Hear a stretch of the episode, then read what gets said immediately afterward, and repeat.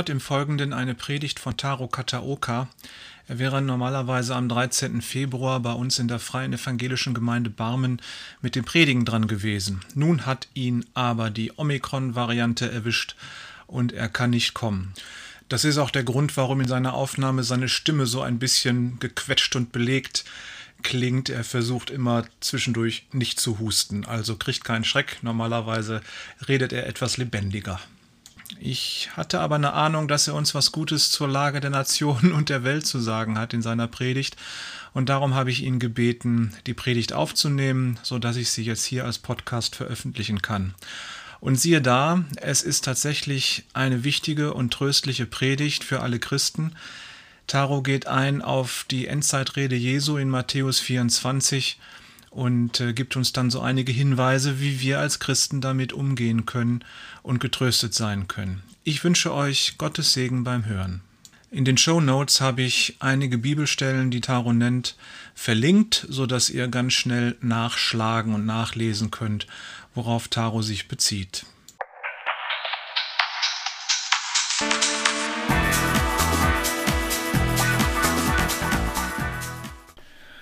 Mit dem 24. Februar 2022 dem Tag des Angriffs Russlands auf die Ukraine ist unsere Welt erschüttert worden. Jetzt ist der Krieg keine tausend Kilometer von der deutschen Grenze entfernt und stellt eine ganz andere Bedrohungssituation dar als der Jugoslawienkrieg vor etlichen Jahrzehnten. Die Ukraine wird von drei Himmelsrichtungen militärisch angegriffen. Fast zwei Millionen Menschen sind bereits auf der Flucht. Frauen, Kinder und Senioren begeben sich nach Polen, die Slowakei, Ungarn und Rumänien und lassen ihre Söhne und Männer im Alter zwischen 18 und 60 Jahren zur Verteidigung des eigenen Landes zurück. Die EU-Staaten und die Verbündeten der NATO reagieren mit Wirtschaftssanktionen gegen Russland und Lieferungen von Rüstungsgütern an die Ukraine. Putin versetzt indes die Atomstreitkräfte in Alarmbereitschaft und lässt Atomkraftwerke attackieren. Schon erklärt Bundeskanzler Scholz, dass wir die Bundeswehr streitfähig machen müssten. Gleichzeitig fordern einige Minister, dass wir uns von der russischen Energieversorgung unabhängig machen müssten. Putin erweist sich also als Beschleuniger mancher Reformen, die in unserem Land längst notwendig sind. Paradigmenwechsel sind eingeläutet worden. Anstatt konsequent auf Diplomatie zu setzen, liefern wir nun doch Waffen in ein Krisengebiet. Wir werden darauf eingeschworen, dass auch unsere Bevölkerung einen hohen Preis zu zahlen habe, weil etwa die Energiekosten steigen werden, und sie tun es ja bereits massiv. Damit einhergehend dürfen, dürften sich auch alle Produkte verteuern. Weizen wird deutlich teurer werden. Einige Automobilhersteller können nicht mehr produzieren, weil ihnen Teile fehlen. Die Inflationsrate fällt nicht, sie ist gestiegen. Und doch gibt es allem Anschein nach auch positive Entwicklungen. Die EU-Länder rücken deutlich näher zusammen, selbst Polen und Ungarn öffnen ihre Grenzen für Flüchtlinge. Menschen in ganz Europa sind bereit, sie aufzunehmen und ihnen Schutz zu bieten. Allein das grauenvolle Schicksal der Geflüchteten, die in der, an der belarussisch-polnischen Grenze ausharren, gerät derzeit in den Hintergrund. Bewusste Fehlinformation der eigenen Bevölkerung kennzeichnet die russische Politik. Da ist von Genozid an der russischen Bevölkerung in der Ostukraine die Rede, davon, dass das politische Establishment der Ukraine drogenabhängige Neonazis seien. Letztere Aussage wäre äußerst sonderbar, da der ukrainische Präsident Zelensky Jude ist. Doch die staatlich geführten russischen Medien verfehlen nicht ihre Wirkung. Denn es gibt russischstämmige Mitbürger in Deutschland, die all dem Glauben schenken. Sollten ukrainische Flüchtende auf diese treffen, könnte es meines Erachtens spannungsreich werden. Ich habe hier bewusst alle vermeintlichen Sicherheitsinteressen Russlands ausgeblendet, da ein Angriffskrieg meines Erachtens durch nichts zu rechtfertigen ist. Dass dieser Angriff erfolgt ist, lässt uns in Angst und Schrecken versetzen, erst recht die ungeheuerliche Androhung Putins, dass er bereit sei, mit Reaktionen auf eine westliche Einmischung zu antworten, die die Welt noch nicht erlebt habe. Das sind massive Drohungen, die uns angehen, da wir selbst betroffen sein könnten. Schon ist von der Möglichkeit eines atomaren Dritten Weltkriegs die Rede. Das wäre ein kaum zu kontrollierender Flächenbrand. Würde damit das Ende der Welt eingeläutet? Um es vorwegzunehmen, nein, denn es wäre der Anfang oder ein weiterer Schritt des Anfangs vom Ende. Ich lese uns Matthäus 24, die Verse 3 bis 14. Als er aber auf dem Ölberg saß, traten seine Jünger für sich allein zu ihm und sprachen, Sage uns, wann wird das sein und was ist das Zeichen deiner Ankunft und der Vollendung des Zeitalters? Und Jesus antwortete und sprach zu ihnen, Seht zu, dass euch niemand verführt. Denn viele werden unter meinem Namen kommen und sagen, ich bin der Christus. Und sie werden viele verführen. Ihr werdet aber von Kriegen und Kriegsgerüchten hören. Seht zu, erschreckt nicht, denn es muss geschehen. Aber es ist noch nicht das Ende. Denn es wird sich Nation gegen Nation erheben und Königreich gegen Königreich, und es werden Hungersnöte und Erdbeben da und dort sein. All dies aber ist der Anfang der Wehen. Dann werden sie euch in Bedrängnis überliefern und euch töten, und ihr werdet von allen Nationen gehasst werden um meines Namens willen. Und dann werden viele zu Fall kommen und werden einander überliefern und einander hassen. Und viele falsche Propheten werden aufstehen und werden viele verführen. Und weil die Gesetzlosigkeit überhand nimmt, wird die Liebe der meisten erkalten. Wer aber ausharrt bis ans Ende, der wird gerettet werden. Und dieses Evangelium des Reiches wird gepredigt werden auf dem ganzen Erdkreis, allen Nationen zu einem Zeugnis, und dann wird das Ende kommen. Diese Endzeitrede Jesu ist gut 2000 Jahre alt und erneut brandaktuell. Erneut deshalb, weil die Geschichte unserer Welt seither gefüllt ist mit Erfüllungen dieser Prophezeiungen, zumindest in vielen Teilaspekten. Und es hat den Anschein, als würde sich just etliches zeitgleich erfüllen. Krieg und Kriegsnachrichten häufen sich. Viele Schauplätze gehen uns dabei nahezu nichts an oder gehen bei uns unter, weil sie so weit weg sind, beziehungsweise keine Auswirkungen auf unser Land haben. Südsudan, Äthiopien, Eritrea, Jemen, Syrien und viele andere, insgesamt 25 kriegerische Auseinandersetzungen derzeit.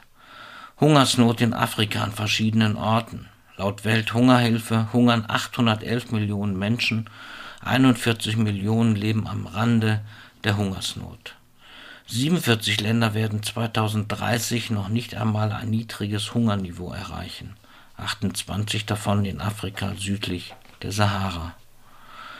2021 bebte die Erde insgesamt 158 Mal mit der Stärke ab der Richterskala 6.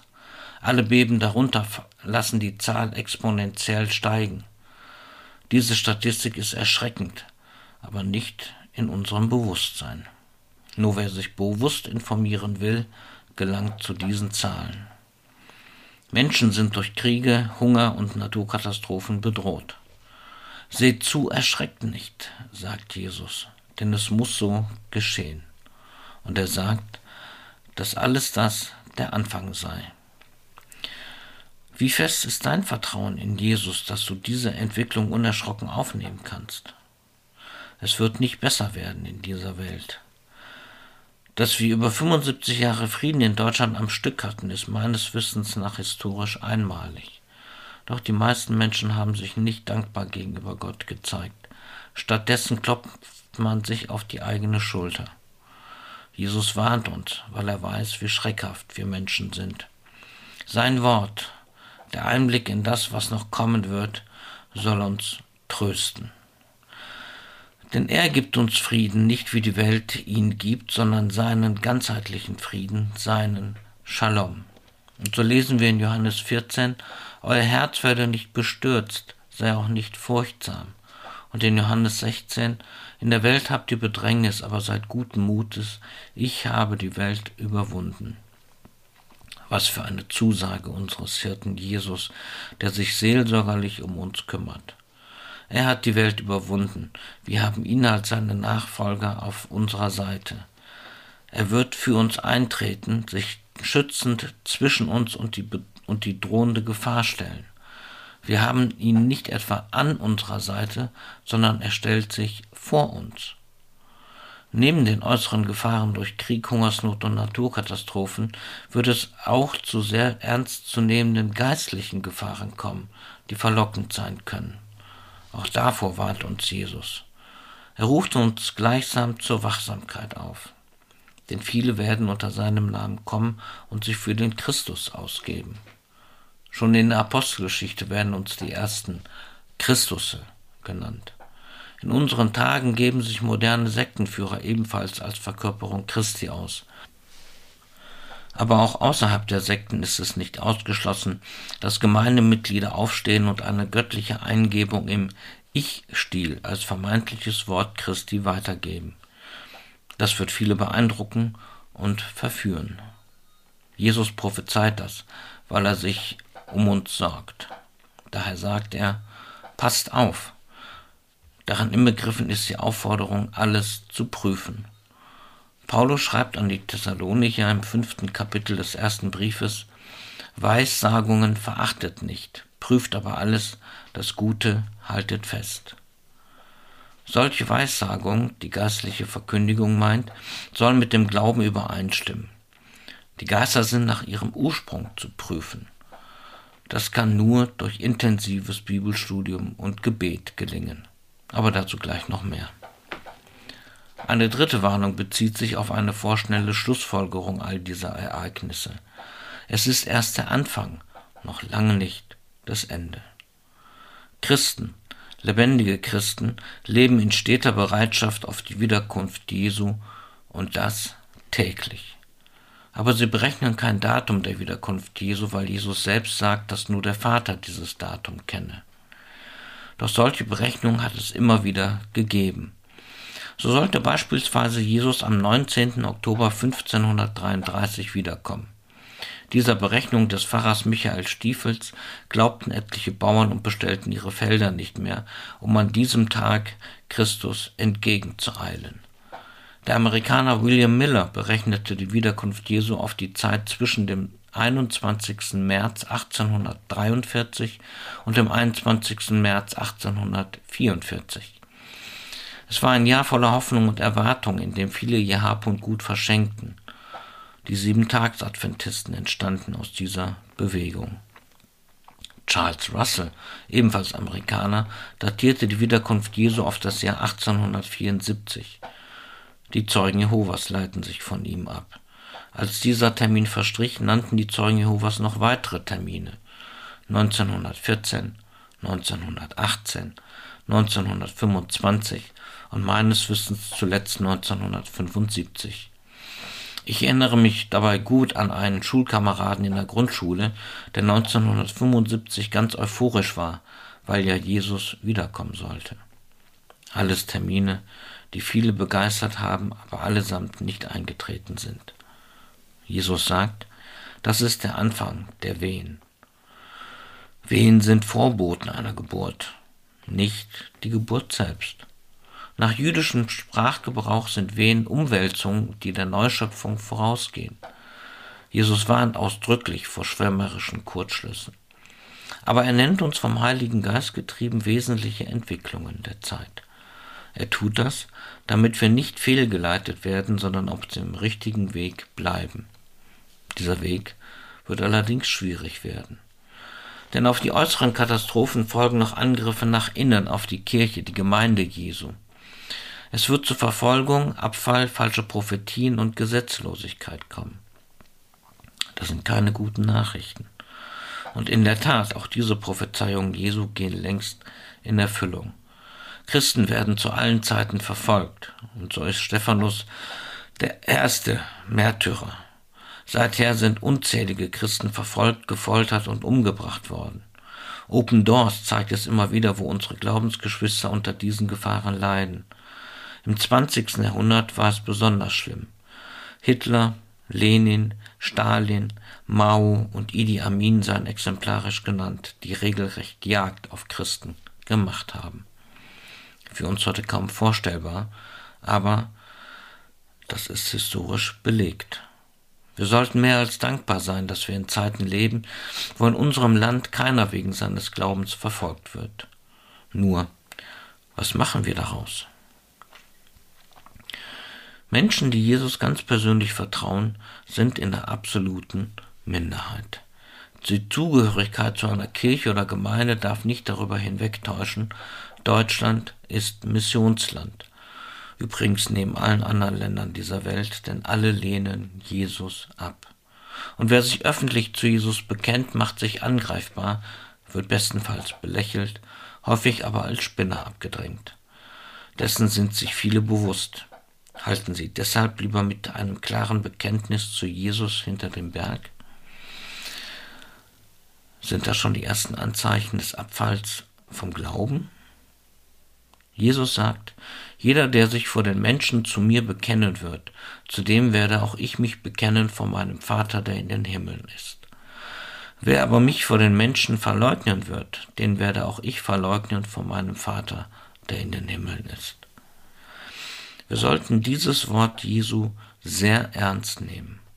Wir haben Jesus auf unserer Seite, wenn wir ihn bekennen. Aber, und auch das gehört zur klaren Aussage Jesu, viele, nicht alle, werden abfallen, ihren Glauben aufgeben. Die Gemeinde Jesu wird leider nicht zusammenstehen. Man wird sich einander ausliefern und hassen. Wieder trübe Aussichten. Dabei kann es einem ganz schön Angst und Bange werden. Doch lasst uns mit Hebräer 12, Vers 2 auf Jesus hinaufschauen, dem Anfänger und Vollender unseres Glaubens. Lasst uns festhalten an Jesus Christus. Lasst uns aber Acht haben vor falschen Propheten, die zahlreich auftreten werden. Falsche Bet Propheten treten äußerlich als Christen auf und kommen aus der Gemeinde. Viele werden ihnen Glauben schenken, weil es scheinbar christliche Lehren sind.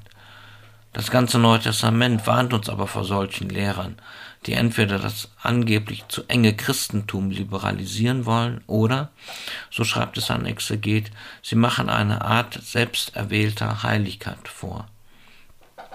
Lest dazu doch einfach mal Kolosser 2. Und damit bin ich wieder beim Thema, wie wir uns erwehren können. Wir sollen alles prüfen, und zwar anhand der Bibel. Sie ist der Maßstab. Dabei haben wir weder irgendetwas zum Wort Gottes hinzuzutun, noch irgendetwas wegzutun. So ist es uns am Ende der Bibel in Offenbarung 22, Vers 18 und 19 aufgetragen. Ihr Lehren wurzeln allesamt in einem falschen Christusverständnis. So lesen wir in 1. Johannes 4 in den ersten drei Versen, Geliebte, glaubt nicht jedem Geist, sondern prüft die Geister, ob sie aus Gott sind denn viele falsche Propheten sind in die Welt hinausgegangen. Hieran erkennt ihr den Geist Gottes. Jeder Geist, der Jesus Christus im Fleisch gekommen bekennt, ist aus Gott. Und jeder Geist, der nicht bekennt, Jesus bekennt, ist nicht aus Gott. Und dies ist der Geist des Antichrists, von dem ihr gehört habt, dass er komme, und jetzt ist er schon in der Welt. Fragt sich nur noch, wer zu prüfen hat. Jeder von uns ist aufgerufen zu prüfen. Wir dürfen das Prüfen nicht leichtfertig den Theologen überlassen, sondern sind zum selbstständigen Prüfen berufen. Immerhin sind viele Irrlehren von Theologen ausgegangen. Lebendiger Gemeindeaufbau setzt gesunde Lehre voraus. Es geht weiter. Ein weiteres Kennzeichen des Verfalls ist die überhandnehmende Gesetzlosigkeit. Dabei wird das Evangelium von den Weisungen Gottes gelöst. Gottes Weisungen, die auch als Gesetz wiedergegeben werden, sind aber gut, dienen uns zum Schutz. Doch der Freiheit liebende, selbstbestimmte Mensch koppelt sich davon ab und macht dadurch Gottes Gnade flach und billig. Diese Freiheit emanzipiert sich von Gottes Weisungen und wirkt sich oft im sexuellen Bereich aus. Durch sie werden Vertrauen, Zuverlässigkeit, Demut, Pflicht, Hingabe und Gehorsam zerstört. Diese Freiheit mag sich die Liebe auf die Fahne geschrieben haben, doch das Gegenfall wird der Fall sein, weil die Bindung an Gottes Weisungen verloren gegangen ist. Die Liebe wird erkalten, weil der Egoismus vorherrschen wird. Das wird nicht alle, aber sehr viele betreffen. Das klingt auch tröstlich, da eine treue Christenschar nicht der Masse folgen wird. Und wer bis zum Lebens- oder Weltenende ausharrt, wird belohnt werden. Jesus verheißt diesen die Rettung, die Teilhabe am Reich Gottes. Ausharren meint hier standhaftes Warten und duldendes Ertragen der bösen Entwicklung. Beides, Ausharren und Ertragen, geschieht eher passiv. Jesus zeigt uns aber, dass es auch aktive Mitchristen geben wird, die in diesen kommenden finsteren Zeiten das Evangelium in die ganze Welt hinaustragen werden. Die weltweite Mission wird trotz der Widrigkeiten weitergehen und offenbar auch zunehmen. Dennoch gibt es vor allem in den muslimischen Ländern Nachholbedarf.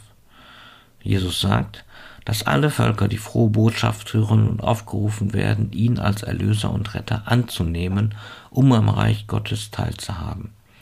Jeder soll die Möglichkeit erhalten, sich zu entscheiden.